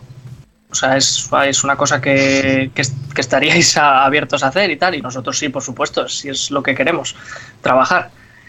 Eh, entonces surgió así. O sea, surgió en una conversación de Discord a las 5 de la tarde. Tal cual, ole, di que sí. Di que sí. Esto suena un poco a la historia del despacito, como una canción, el hit de verano se creó en tres horas. Es- ese tipo de historia suena. Sí. Eh, háblanos sobre el último proyecto que me has dicho, creo, me has dado ahí un glimpse poquito de que lleváis trabajando Sí, el último sí, año. no. Sí, a ver, eh, cuando terminamos Meteo Heroes, eh, eh, empezamos a hablar sobre la posibilidad de seguir con, con otro proyecto y de nuevo la editora nos, nos comentó un poco lo que tenía lo que tenía en mente o qué cosas a qué cosas podíamos nosotros eh, eh, sumarnos digamos y empezamos a hacer el proyecto de la película de Tadeo Jones 3, o sea, el, el- el videojuego que va a acompañar el lanzamiento de la película de Tadeo en agosto, que sale en agosto, creo, si no recuerdo mal. Y empezamos, esto, esto lo empezamos en septiembre, septiembre de, del 2021. Ujú.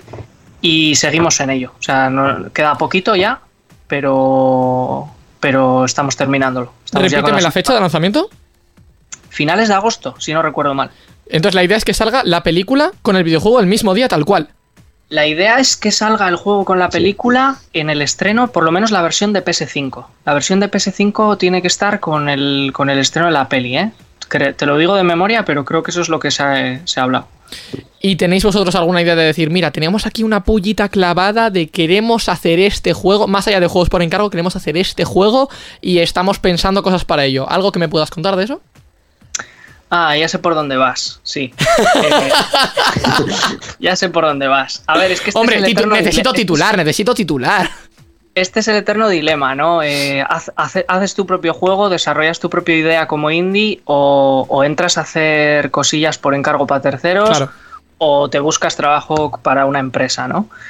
Eh, a ver, la realidad es que los- el, el desarrollo indie po- por cuenta propia, por decirlo así, eh, te la juegas, te la juegas. Porque tienes que estar un año, año y medio, dos años, desarrollando un juego a, a bolsillo vacío prácticamente con la esperanza de que luego lo vayas a recuperar en ventas, Hmm. ¿no?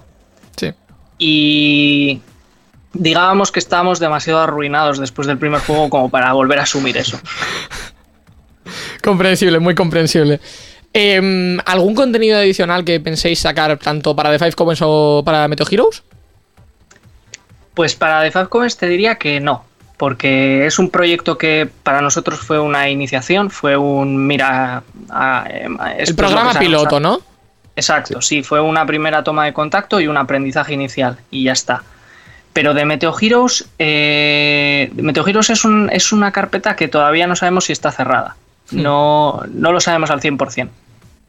Bueno, eh, pues dejamos ahí un poco entonces abierto a, oye, a lo, me- a lo mejor hay algo nuevo por ahí. Eh, Pues mira, vamos a hacerlo así, vamos a hacer una división. Isma, te voy a dar un minuto para que Vale. vendas, puedes elegir uno de los dos, de Five Covens o Meteo Heroes, al público, y el otro se lo doy a Eder. Mm, joder, qué tensión. Puedes, puedes elegir, te doy a elegir. Vale, pues Metal Heroes. Venga, para ti, tu minuto. Vale, pues Metal Heroes es un juego de plataformas, scroll lateral, eh, muy, muy orientado a los niños.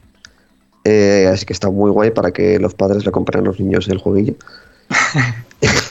es un juego mm, sencillito, eh, divertido y muy, muy didáctico en el tema del medio ambiente y el cambio climático. Ahí está. Perfecto. No, sí, sí, tal cual, ¿eh? Eh, Eder, tienes un minuto para The Five Covens, todo tuyo. The Five Covens es un juego de plataformas y puzzles clásico inspirado en los antiguos plataformas de la época de la Play 1, en el que juegas como una brujita que tiene que usar sus habilidades mágicas para escapar de un castillo y eh, enfrentarte al malo malísimo típico de la historia y salvar el mundo. Pues tal cual, oye, o sea, dos minutos y al final lo habéis hecho en un minuto los dos. Así me gusta, toma ya, vale. Pues ahí lo tenéis, gente. Eh, vamos a, para terminar, recordar a los oyentes The Five Covens y Metal Heroes en, en orden cronológico, ahora sí. Ambos disponibles tanto para PlayStation 4 como para Windows mediante Steam. Eh, muchísimas gracias por estar ahí con nosotros, chicos, y esperamos novedades vuestras muy pronto con Tadeo Jones 3 y con vuestros futuros proyectos. Muchas gracias. Muchas gracias. Ah. Si te gustan nuestros programas, suscríbete y apóyanos. Puedes entrar en patreon.com barra euskadigital y desde 2 euros al mes tener acceso anticipado a todos nuestros programas, además de un podcast exclusivo con todos los secretos de la radio. También puedes hacerte suscriptor de nuestro canal twitch.tv barra euskadigital e interactuar con nuestros directos, además de tener la opción de volver a verlos en diferido.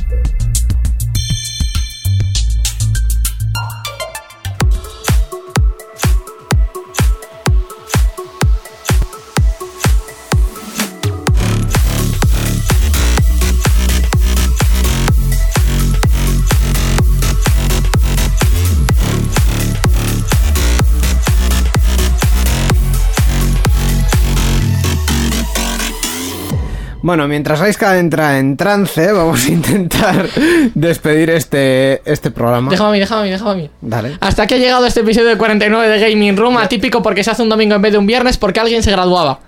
¡Ah! ¿Quién es? Ah. ¿Quién es? Ah, Ah. no sabría. Yo, yo, yo, yo, Íñigo, yo, Íñigo yo, yo, era, yo, yo. Íñigo, Íñigo. No. Como siempre, vamos a agradecer a producción, Miquel, ahí fuera, ayudándonos Ay, con las pobre. entrevistas, haciendo control de calidad, haciendo todo lo que a nosotros nos falta.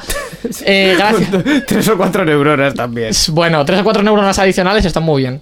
Eh, Íñigo, gracias por eh, hacer las labores de sonido que el ordenador hoy sé que no te lo ha puesto fácil. Hoy está rebelde el sonido. y eso que hoy íbamos a toda hostia, así que un poquito XD. En fin. Porque no había tiempo para comentarlo todo. En fin. Eh, vamos a agradecer también, Salva, que estás aquí con nosotros todavía. Sí. Gracias, gracias por estar con nosotros, por comentar las noticias. A, a vosotros, he disfrutado mucho de este momento. Y a Pablo por estar con nosotros en el Skype. Pero obviamente no nos podemos despedir sin un poquito de drop. De- tendrías que forzar menos la mención del drop. O sea, Lo yo- siento, es Yo estoy obligatorio. atento, pero eh, habría sido guay. claro que estás atento, dicho- llevamos haciéndolo 18 programas. Habría, habría sido guay que hubieses dicho rollo, gracias a todos porque sois unos colaboradores fantásticos. Boom, drop. Y Pues, ahí ya bueno, ya, ya iremos aprendiendo, Íñigo. Eh, dice sí. Borja que te gradúas las gafas porque otra cosa no. Sí, de las, Eh, me las tengo que graduar, de hecho. Borja nos dice que un saludo y que, y que enhorabuena por el programa. Muchas gracias, Borja. Bueno. nos faltas aquí, volverás. Hazte caso, volverás. Correcto. Eh, no se vayan todavía porque aún hay más, ¿eh? Porque Efectivamente. Gaming Room termina, pero los directos de Twitch siguen eh, en un Tenemos ratito. Xbox en media hora y luego tenemos la, la PC Gaming Show a las nueve y media. Así que no se vayan. Estad atentos, por po- favor. podéis, podéis iros, pero volved, porfa, volved. Vuelvan. Volved. Eh, y como siempre, ya, muchas gracias a los oyentes por estar ahí con nosotros, que hoy hemos tenido una media bastante, bastante alta, hay que decirlo. Eh, gracias por acompañarnos en cada programa y gracias por escucharnos. Más noticias, eventos, Oye, che, che, che, curiosidades. Espera, espera, espera. un ¿Qué, qué, segundo, qué, espera qué? un segundo. El 50. Es decir, estamos en el 49. Estamos en Fíjate 49. que- El 50 va a tener fecha típica porque el 50 es un episodio por temporadas, o sea, perdón, por secciones, tal y como se hizo el- con, con el especial de Navidad. Entonces, eh, ¿cu- ¿cuándo se va a emitir? Última semana de junio, primera de junio. Sí, o sea, de julio. Si queréis estar al tanto de cuándo se van a hacer las cosas, seguidnos en el Twitter, que menos. Y ahora, y ahora más noticias. Y ahora, más noticias, eventos, curiosidades, entrevistas, conferencias, de todo, dentro de muy poco. ¡Nos vemos! Ahí está. Aquí está el drop. Aquí está.